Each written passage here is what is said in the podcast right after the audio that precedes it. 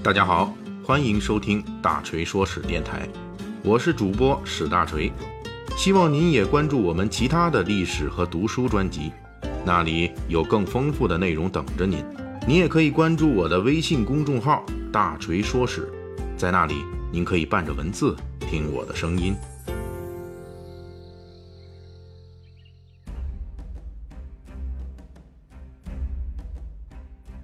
咱们之前讲过，刘关张三人参加朝廷军队进攻黄巾起义军，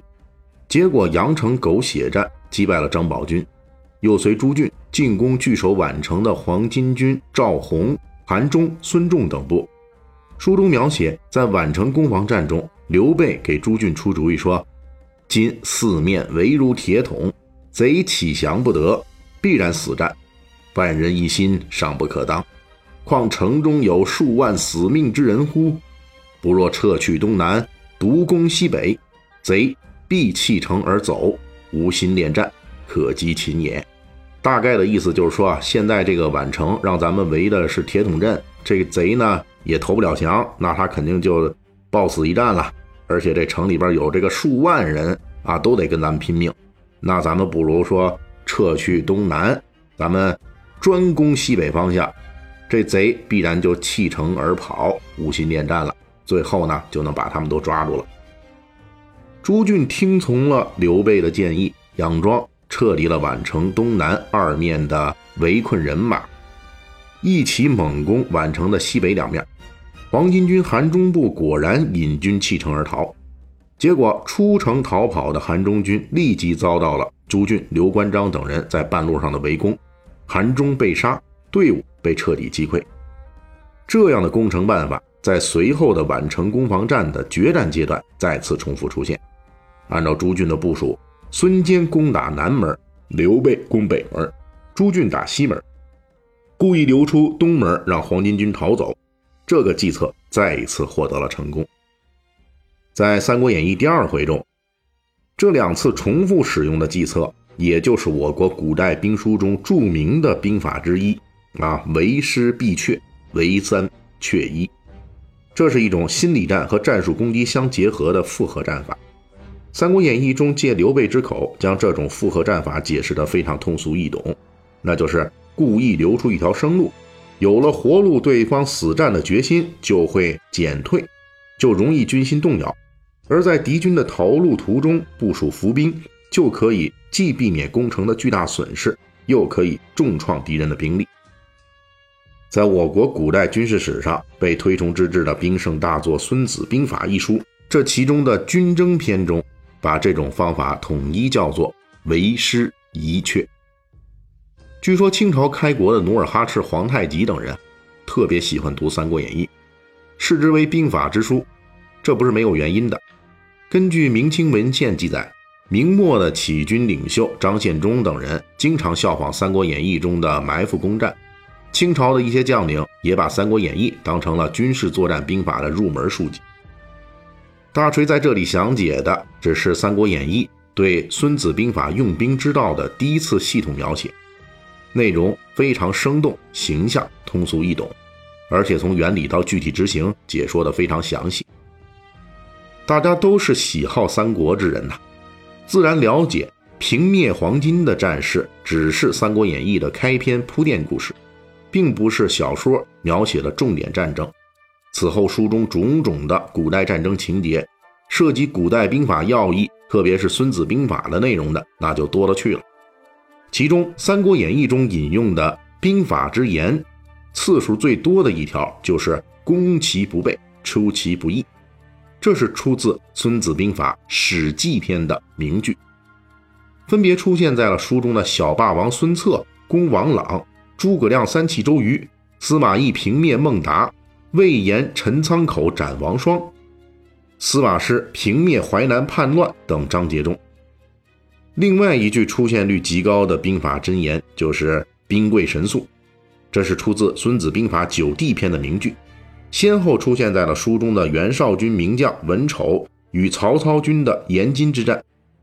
曹操军奔袭白狼山，平灭袁氏残余。曹操与孙权的濡须口之战，司马懿攻灭公孙渊，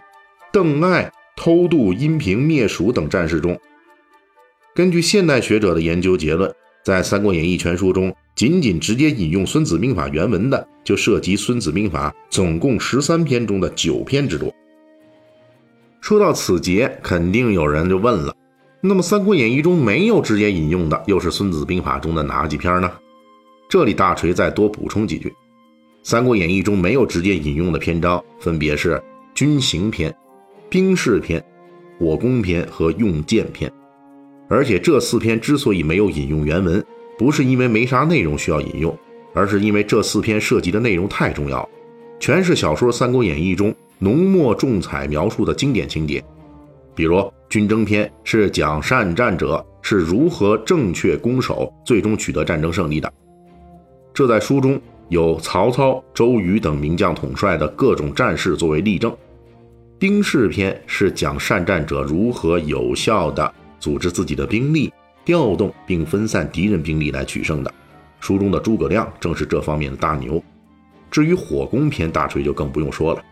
官渡之战、赤壁之战和夷陵之战，这《三国演义》三大战役全是跟火攻密不可分的。用剑篇则涉及连环计杀董卓、群英会反间计杀蔡瑁、张允等多个《三国演义》脍炙人口的经典故事。这样丰富详实的内容，已经让作者罗贯中有充分的自信，不需要直接引用《孙子兵法》中的原文来补充故事效果。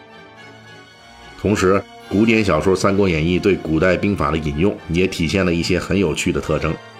比如，《三国演义》描写东吴将领朱桓以五千寡军迎战曹操军长雕五万之众时，